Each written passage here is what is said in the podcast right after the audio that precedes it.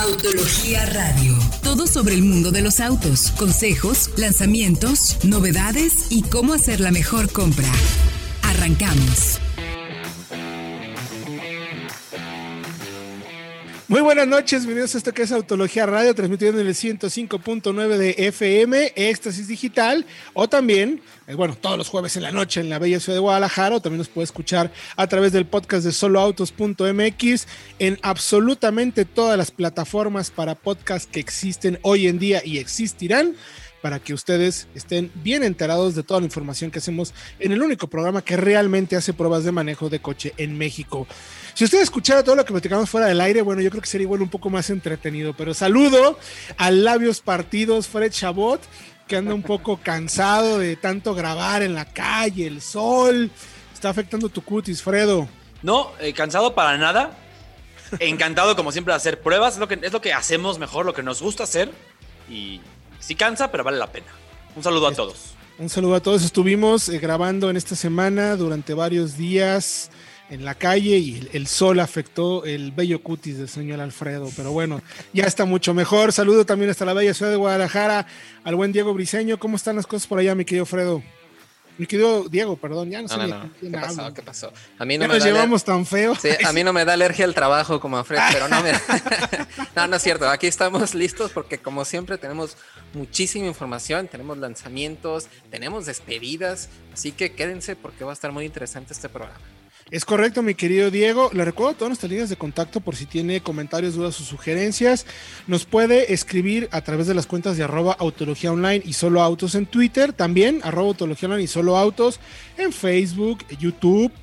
También tenemos en Instagram y somos noveles en TikTok para que se acerque y vea un poco el contenido que hacemos ahí para también divertirnos y entretenernos con el fascinante mundo de los coches, que hay muchísima información y muchas maneras de comunicarnos con ustedes. Como bien menciona Diego, hablaremos de eh, la despedida del golf, que hoy se está yendo, se acaba de ir, pues, hoy fue el último día de producción, despedida simbólica y estuvimos por ahí en la ciudad de Puebla se va el golf, se deja de producir, ya les contaremos por qué. También llegó el nuevo clase C, se hubo lanzamiento mundial en esta semana. Les platicaremos sobre la nueva Renault Duster, que ya sabemos cómo va a ser la que va a llegar a México. La manejamos con nuestros colegas de Chile Autos desde Chile, allá donde, tenemos también, donde también tenemos Autología Chile. Y hablaremos también de los tres años de Cupra, la llegada del Formentor más potente y más rápido de la historia. Lo, el nuevo Nissan March, que ya anunció precios, sabemos cuáles son sus rivales. También también conocemos ya su equipamiento y concluiremos con las seis mejores compras que puedes hacer por 500 mil pesos. No se nos esponjen. Sabemos que 500 mil pesos es, eh, pues suena mucho, pero la verdad es que hoy en día ya para lo que cuestan los coches, pues no es tanto. La verdad es que cada vez suben más de precio y les vamos a decir cuáles son las mejores compras, porque además todos esos autos ya los manejamos y los conocemos perfectamente. Y bueno, pues nos arrancamos ahora sí con la información, mi querido Fredo, el Golf se nos va. Así es, se nos vuelve a ir, porque ya había pasado. Qué feo que te hagan eso dos veces, ¿eh? sí, por ser un coche muy europeo, y de hecho antes se hacía totalmente en, todo en, en Europa, en Alemania, la quinta generación no se vendió en México más que en versión GTI.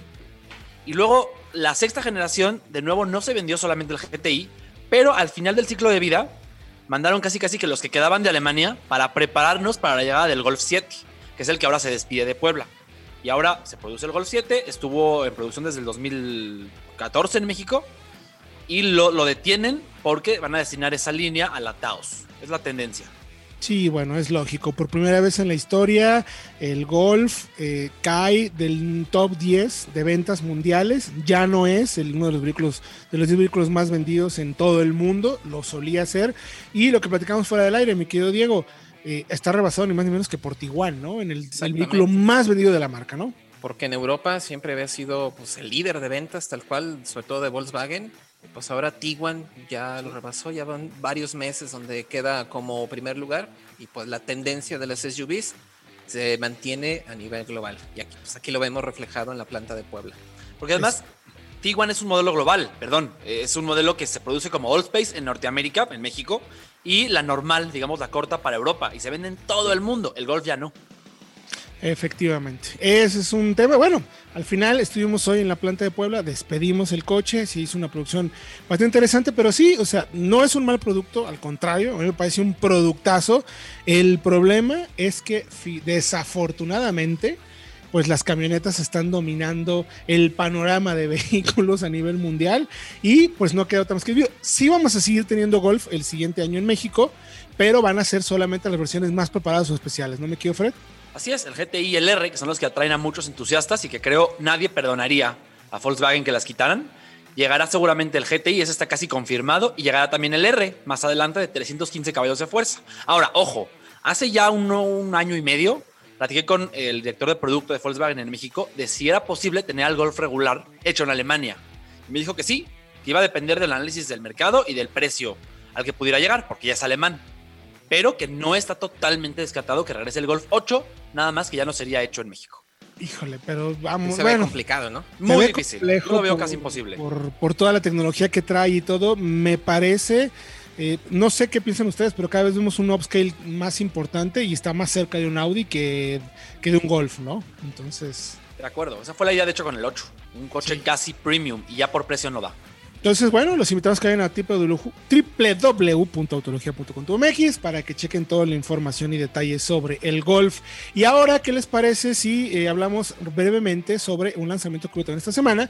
Se presentó ya finalmente la clase C, la nueva generación de clase C que tenía en 2014 en el mercado, se había hecho una actualización en 2018 y llega con cambios interesantes crece hasta 4.7 metros. No es tan grande como un BMW, pero tampoco no tan chico como un Audi. Está justo en medio de un Audi A4 y de un Serie 3. Interesantes, puntos importantísimos. Nuevo diseño, eh, un upscale interesantísimo en términos de calidad de materiales y equipamiento.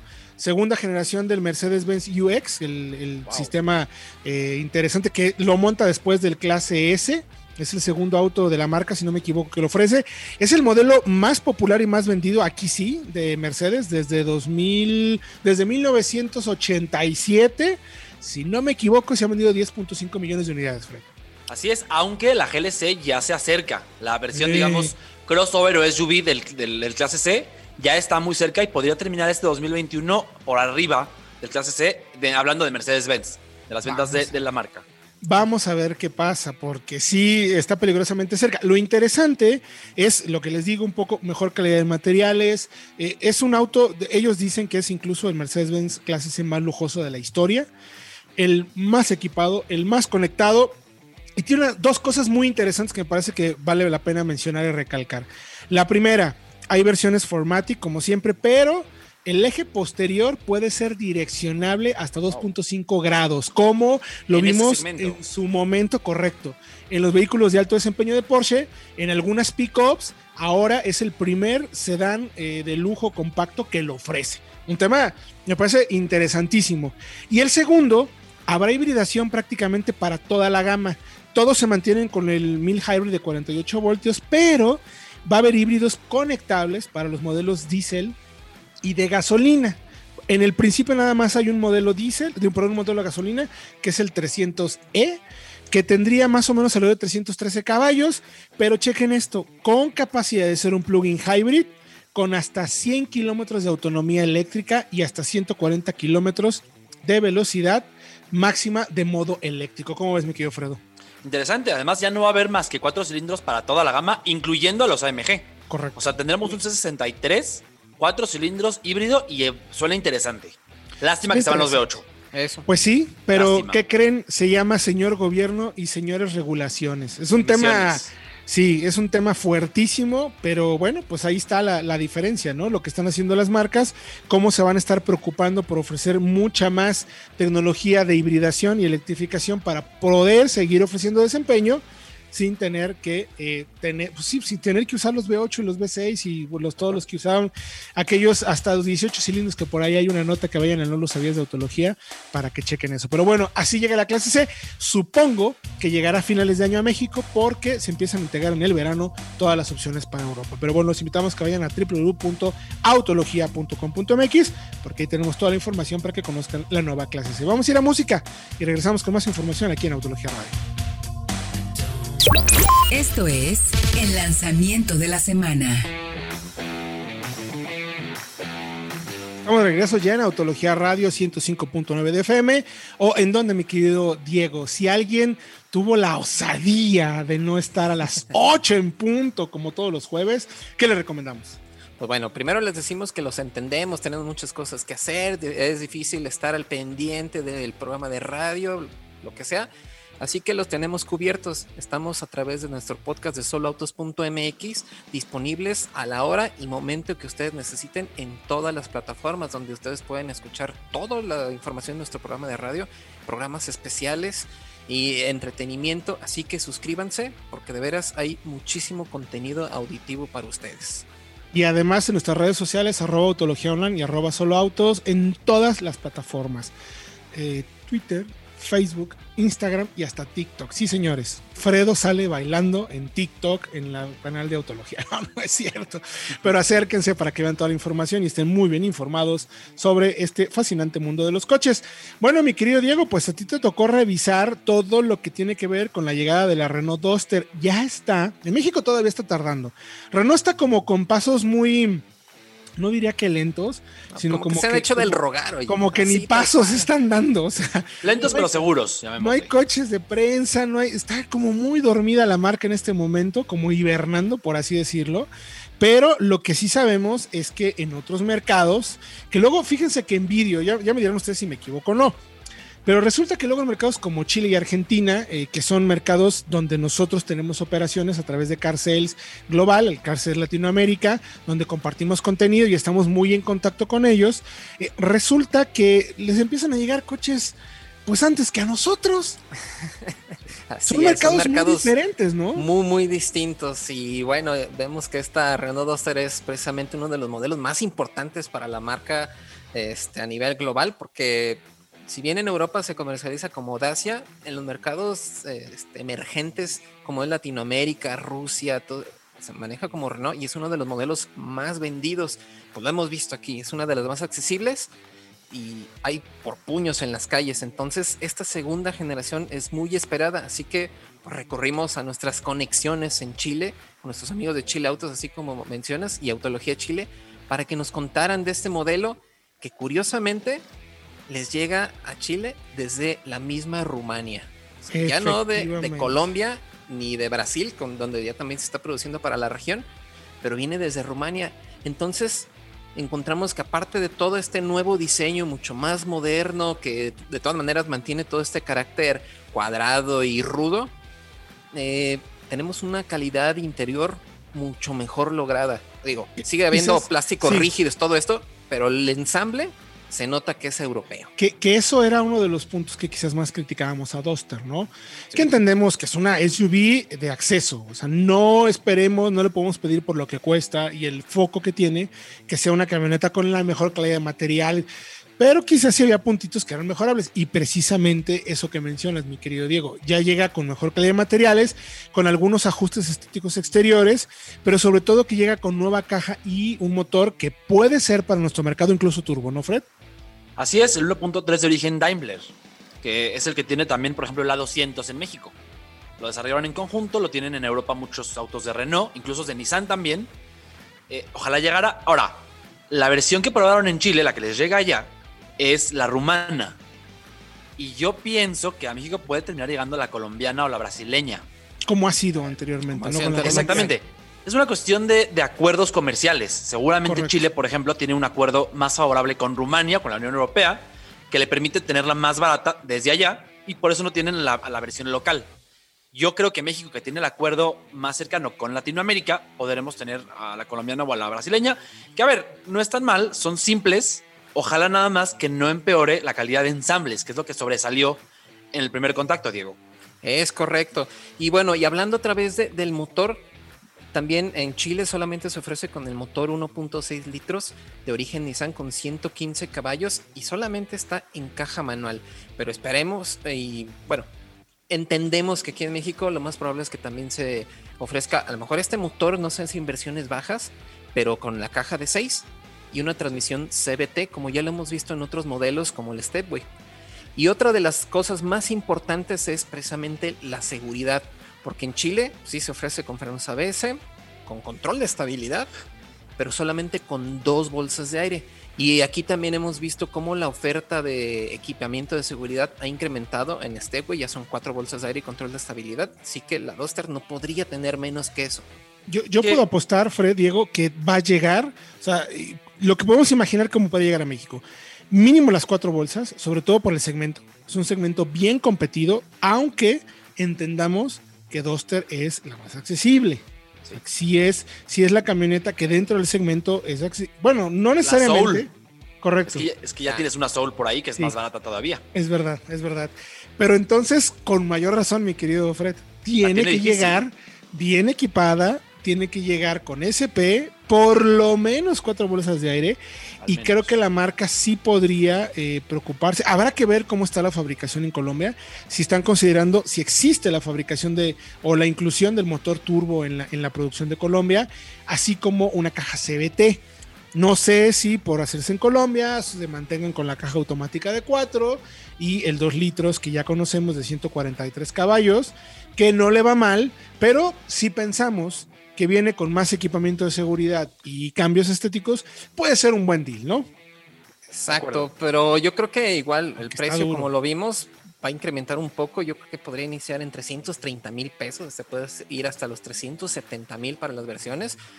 Y precisamente ahí, híjole, pues la competencia en este segmento sabemos que es durísima. Acaba de llegar la marca MG con la ZS con un modelo que empieza en 285 mil pesos. Igual nada más tiene dos bolsas de aire y frenos ABS.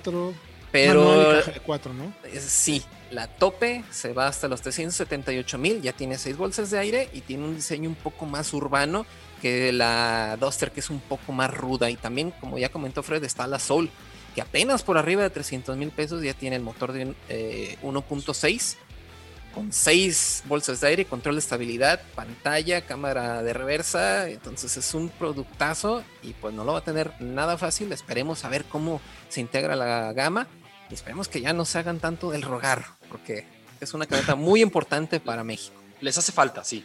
Les hace falta. En algún momento yo platiqué con Magda, que es la presidenta y directora de la marca, hace ya un buen tiempo. Hace mucho que no tenemos contacto con ellos. Y parte de la estrategia eh, fue justo, de hecho, antes de la pandemia parte de la estrategia, o sea, hace casi más de un año, parte de la estrategia, ya así de pronto se nos viene el tiempo encima, parte de la estrategia de Renault era sí darle introducción a toda la nueva gama de motores turbo que estaba sucediendo en otras partes del mundo, entendiendo, por un lado, eh, la importancia de la imagen que se pueda generar, entendiendo también la importancia del segmento, digo, acabamos de hacer un comparativo que vamos a publicar más adelante, eh, lo que nunca habíamos pensado, ¿no? El segmento donde participa Duster, hay cinco modelos turbocargados y hay más de 20 modelos entre todas las combinaciones posibles en tamaño, equipamiento y precio, que van desde los 280 mil, como la que mencionaba la MG, hasta los 520 mil, ¿no? De una... Renegade y Peugeot 2008. O, o sea, hay un, hay un amplio eh, de, rango de precios gigantesco, ¿no? Entonces es, una, es muy interesante revisarlo y entender cómo, cómo creen que se tendría que colocar entonces Duster en México para de verdad considerarlo como un, sí, que siga siendo, porque en su momento llegó a ser el sub más vendido del mercado, ¿no? Es que está por ahí la Capture de la misma Renault. Entonces yo creo que no puede irse muy arriba en precio y no puede aspirar a más, porque ese lugar lo ocupa la Capture. Haría que fuera irrelevante. Tiene que seguir siendo, por obligación casi casi, una sub pequeña accesible eh, dentro de la gama de Renault. Y si no existiera la Capture, imaginemos eso. o sea, ¿será rentable para la marca tener dos SUVs en el mismo Es que es mucho más honesta la Duster. Porque es el mismo coche, pero la Capture al menos anuncia robustez y esa, esa imagen eh, ruda. La Capture no, la Capture es poco refinada, es mucho más cara y me parece, no me parece una buena compra. La Duster todavía pasa. Solamente es una camioneta un poco más linda, si lo queremos llamar así, pero es prácticamente lo mismo. Estoy de acuerdo contigo. A mí eh, la Capture me parece pues no, que no es una opción. Me quedo 100% con Duster porque sabes lo que estás comprando, estás pagando lo que estás comprando y no te va a pedir ni te va a dar más de lo que, de lo, que estás saliendo de tu bolsillo, ¿no? Que es lo más importante, Diego. Exactamente, y bueno, habrá que ver cómo esta estrategia de, precios puede afectar precisamente todo el equipamiento y sobre todo la seguridad. Esperemos de veras que pueda llegar con un motor más moderno, sobre todo una caja que no sea la de cuatro velocidades, para también mejorar los consumos, que era otra de las áreas de oportunidad de esta camioneta. Así que pues hay que esperar a que Renault dé señales de vida para ver cómo llega. Efectivamente. Bueno, pues recordamos que toda esta información la pueden encontrar en www.autologia.com.mx. Nosotros vamos a ir a música y regresamos con, bueno, ya no me acuerdo con qué información. Vamos a regresar con, ah, los tres años de Cupra, eh, el Formentor, el más potente de la historia, y el March, nuevos precios, versiones, equipamiento cambia, pero tiene mucho equipamiento nuevo. Vamos a un corte, música, y regresamos aquí en Autología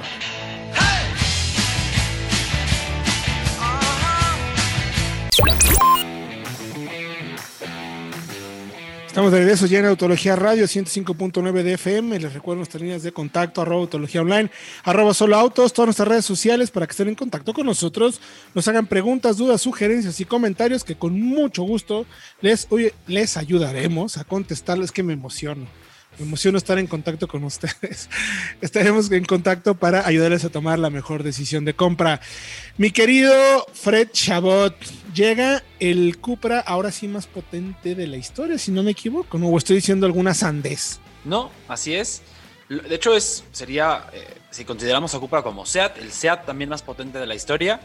Lo esperamos desde hace ya algunos meses, ya había filtraciones, ya había rumores, ya se presentó el Formentor VZ5 ¿Por qué 5? Porque tiene el motor de 5 cilindros, 2.5 litros turbo, que usa también Audi Sport en el RS3, en la RSQ3, en el TTRS. Un motor muy, muy... Eh, una chulada. Una chulada. Además, ojo, eh, para los que no sabían, ese motor parte del mismo bloque que usaba Volkswagen aquí en el Jetta y en el Bora y en el Beetle. O sea, obviamente los, los componentes internos son de otros materiales, la cabeza es de aluminio, no de, no de acero, pero tal cual, diámetro por carrera y el desplazamiento total es el mismo. Eso, es fascinante. Y ojo, tuvimos nuestra prueba del RS3 ahí en Guadalajara, Diego.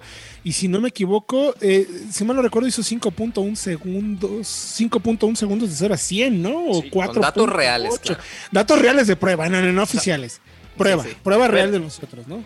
Por la altitud de las ciudades de México, Guadalajara, es un auto que por ser turbo puede terminar siendo un, eh, digamos, mata superautos.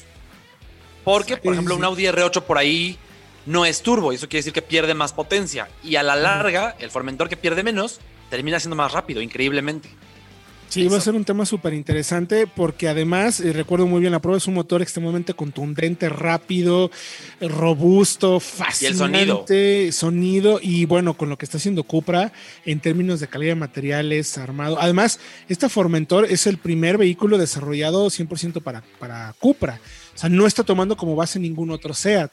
Por lo menos, por lo menos es, lo que en el papel nos dice, ¿no? A lo mejor, a lo mejor en un futuro habrá un Formentor. O sea, no lo sé, pero en el, hasta el momento que no. Y fíjense que tuve una plática, perdón, Fredo, eh, con la gente de SEAT cuando presentaron el León. Y les pregunté si va a haber alguna opción de un León tres puertas a futuro o lo estaban reservando solo para Cupra. Y cuando te dicen, no vamos a hablar de proyectos futuros, quiere decir que sí. Entonces por ahí nos podremos imaginar a lo mejor en ese mismo nivel de personalización de Cupra con Formentor, probablemente un Cupra León totalmente único con tres puertas. No lo sé, y a lo mejor hasta este motor, ¿por qué no, no? Eh, yo, no sé, porque a ver, Audi este motor se lo negó a Volkswagen. Volkswagen, recuerdan del Golf R400 y Audi dijo, no, porque te vas a competir contra mi RS3 y no me, no me late tu idea. Yo no creo que Audi le diga a Cupra así como, ah, sí, toma, y crea un León con este motor que me va a competir a mi RS3 y que además va a ser más barato. Esta Formentor... depende del mercado, ¿no? Habrá que ver, la limitaron, limitaron entre comillas, a 390 caballos de fuerza. Los modelos de Audi tienen actualmente 400 y se rumora que el próximo RS3 tendrá versión de 444 en, la, en el performance. Uy, Yo creo que Audi le debe haber dicho, a ver, ¿sabes qué? aquí está el motor, pero cuidadito me pasas porque te doy las nalgadas. Así te Yo creo que habría sido algo así.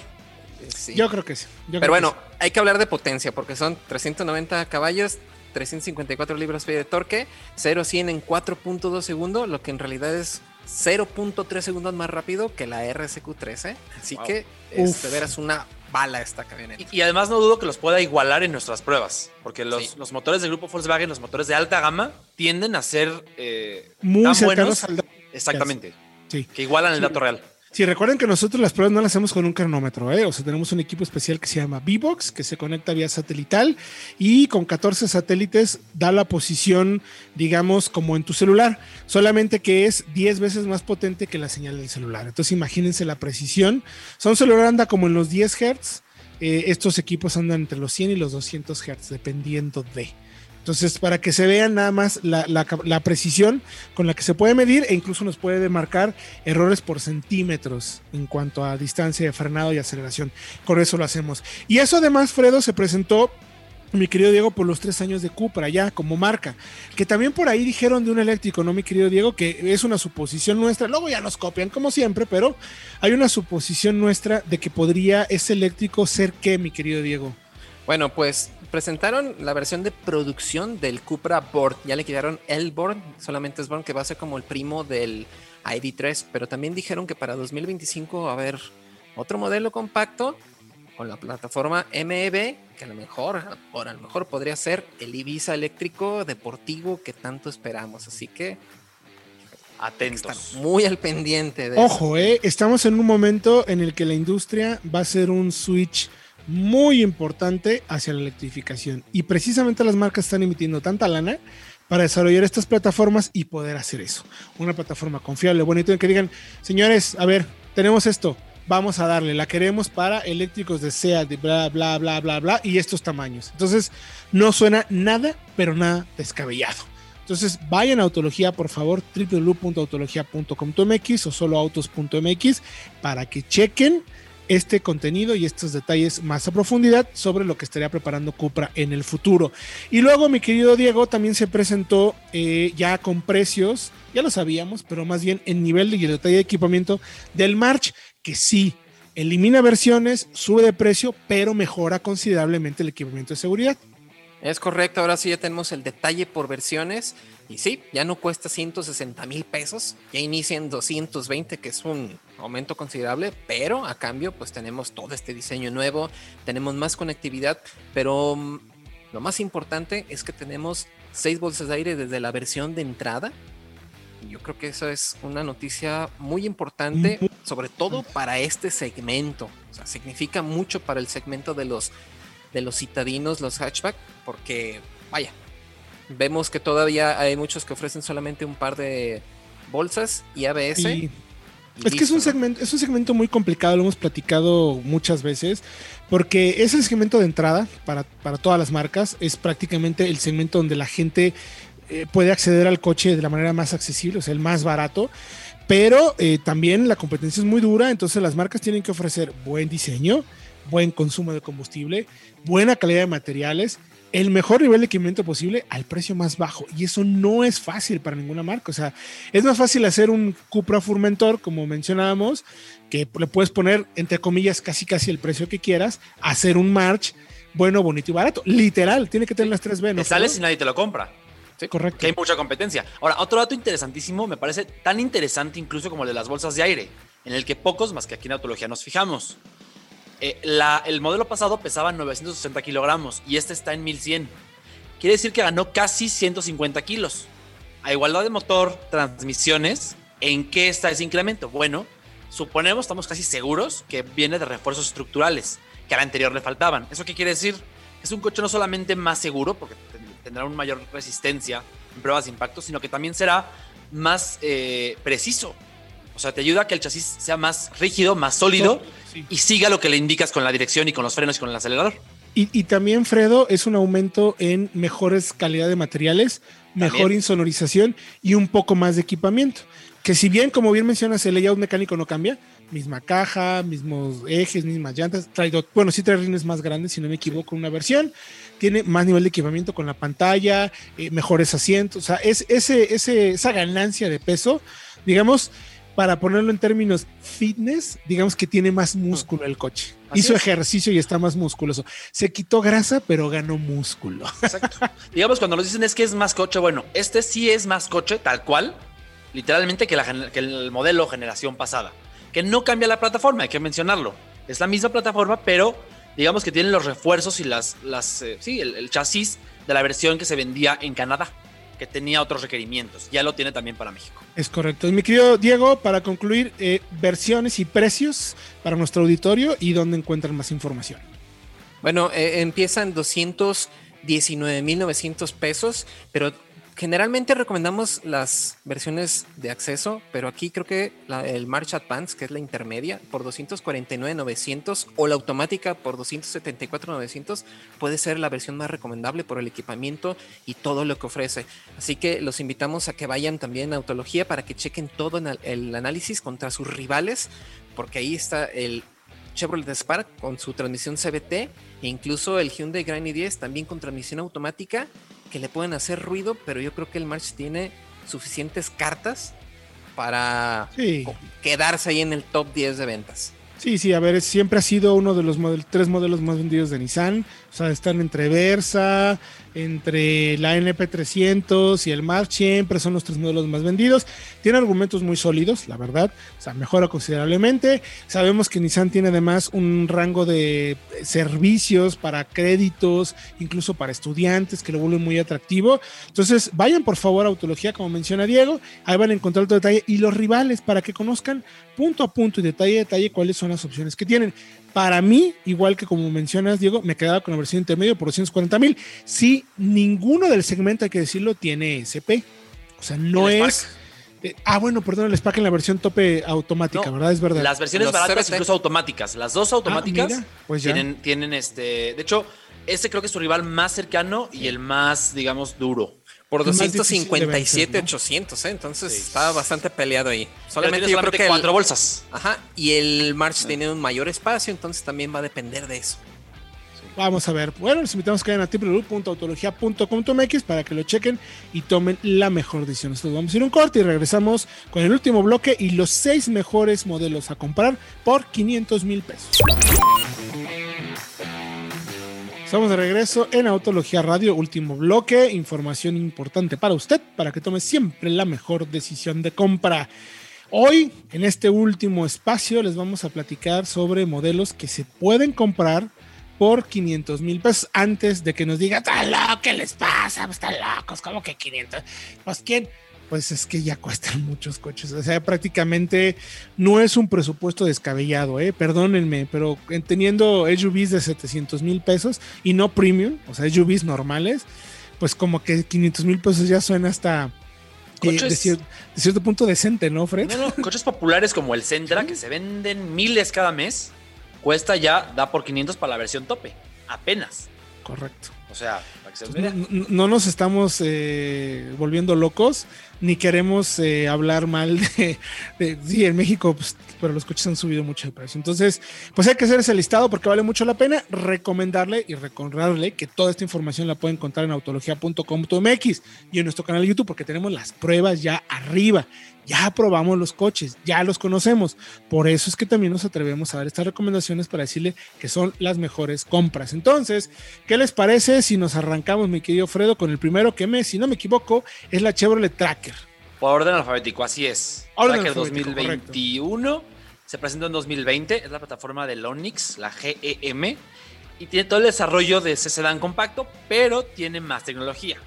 Porque bien por debajo del límite de 500 mil pesos, 445, ya te llevas la Premier con mucho equipamiento de confort, piel, pantalla táctil, OnStar, techo panorámico, pero además tienes un muy buen chasis que pasó nuestro test técnico con, con, eh, con honores, un motor turbo muy agradable, muy eficiente, incluso rápido, y sobre todo tienes ya en esta versión ayudas de conducción avanzadas. Las probamos incluso, viene un video de eso en unos días más. Tiene freno autónomo de emergencia y alerta de punto ciego. En ese segmento no son muy comunes. Interesante. Totalmente de acuerdo, totalmente de acuerdo. Buen espacio interior, buena cajuela.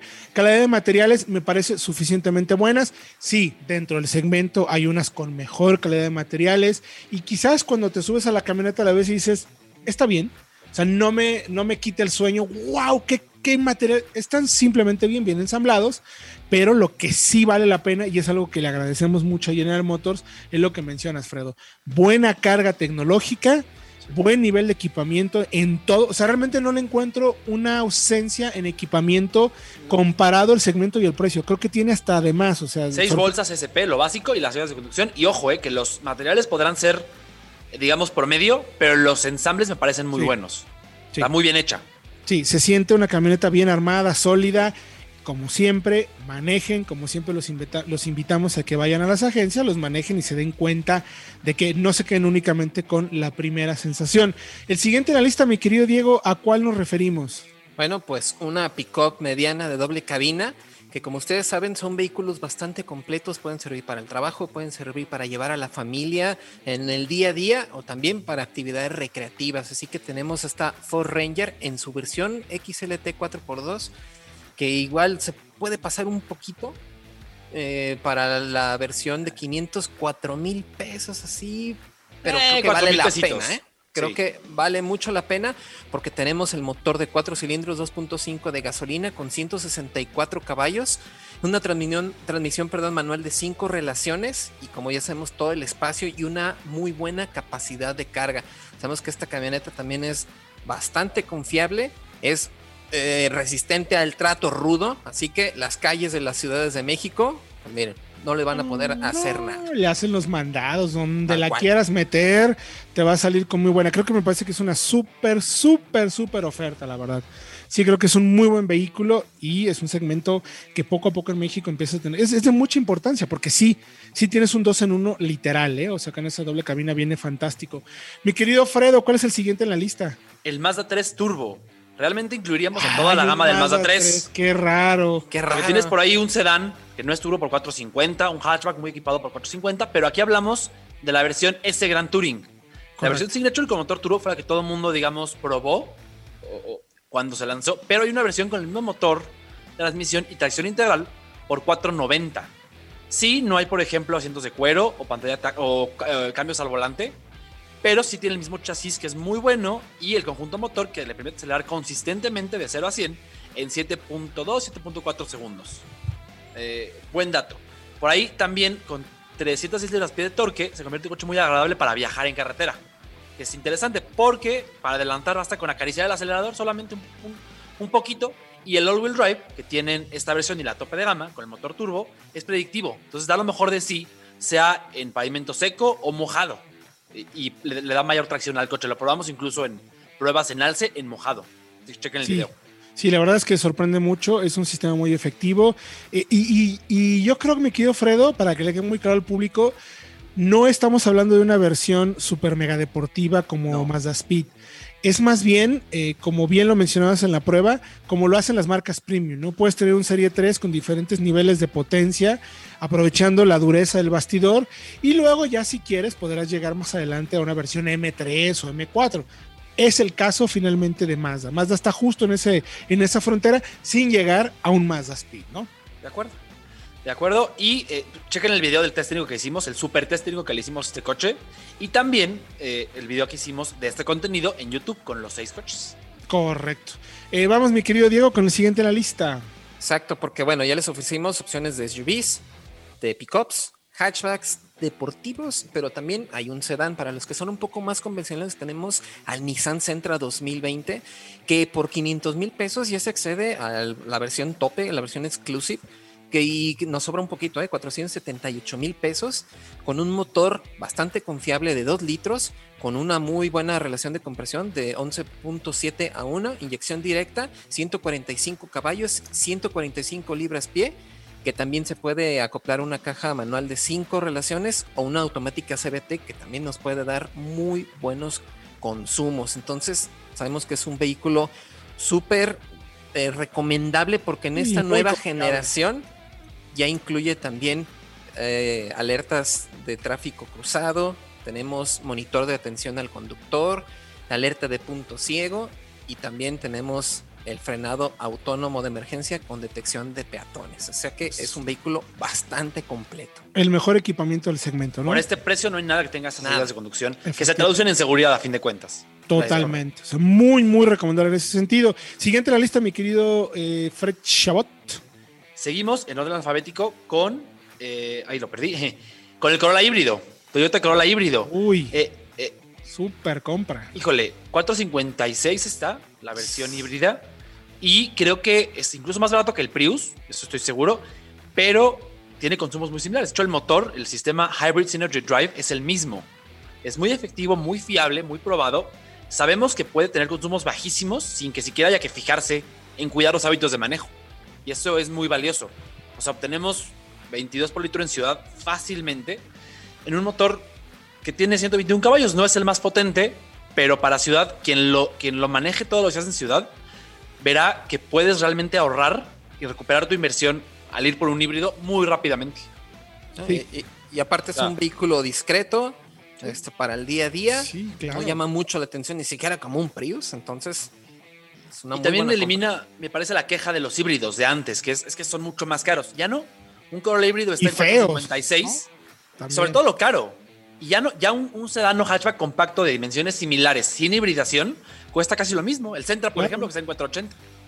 O sea, buen, buen, me parece, me, parece una mega super opción porque además estás accediendo a. Y, y, sabes que no sacrificas ni siquiera desempeño porque es, es, realmente maravilloso. O sea, me parece una gran, de verdad, una gran opción, espectacularmente en ese sentido. Y para concluir, ¿cuál tenemos entonces ya, mi querido Diego? Tenemos a la nueva Volkswagen Taos, la nueva SUV compacta de Volkswagen que se fabrica en México con el motor 1.4 litros de 150 caballos y caja automática de 6. Hagan de cuenta que es un Jetta camioneta, sí que tenemos mucho espacio, buena calidad de marcha, pero lo más importante es que también desde la versión de entrada ya tenemos asistencias a la conducción.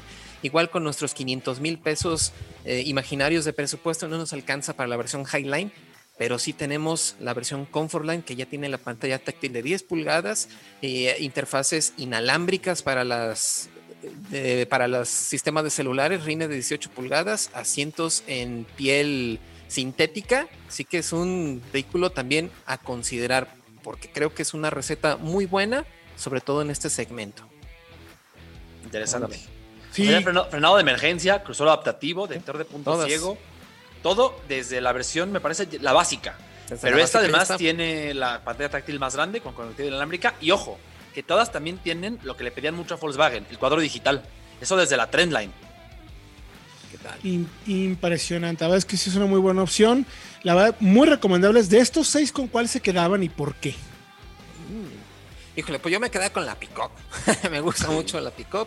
Puedes, puedes hacer lo mismo que haces en todos los vehículos y aparte puedes cargar algo en la caja. Entonces, es lo más completo. ¿Tú con cuál te quedabas, mi querido Fredo? Con el Mazda 3 Turbo. Ay, claro, pero ¿cómo se me ocurre preguntar, en serio? Yo, creo, yo creo que, me quedaría con Taos. Fíjate que me gustó mucho. O sea, creo que es una SUV que cumple muy bien con lo que, con lo que tienes y con lo que presenta. Pero bueno, la última palabra la tiene usted. Les recuerdo toda la información en www.autologia.com.mx. Gracias, mi querido Fredo. Gracias a ustedes, Héctor Diego. Nos vemos la semana que entra. Nos escuchamos la semana que entra. Escuchamos la semana que entra, mi querido Diego Briseño. También gracias por tu participación y tiempo. Sí, muchísimas gracias a ustedes y recuerden suscribirse al podcast donde tenemos toda la información al momento que ustedes lo necesiten. Efectivamente, toda la información la pueden encontrar en nuestra página de internet. Vayan al podcast, nuestras redes sociales para estar en contacto con nosotros. Usted y yo tenemos una cita el próximo jueves a las 8 de la noche a través del 105.9 de FM. Recuerden, nuestro podcast, acérquense, escúchenlo y denos sus comentarios y sugerencias. Por lo pronto, nos escuchamos hasta el próximo jueves. Nombre es Héctor Campo. Gracias, buena noche y recuerde, si toma, no maneje y quédese en casa todo el tiempo que pueda. Autología Radio. Entra a www.autologia.com.mx y mantente informado con los análisis más completos para tu próxima compra. Autología Radio.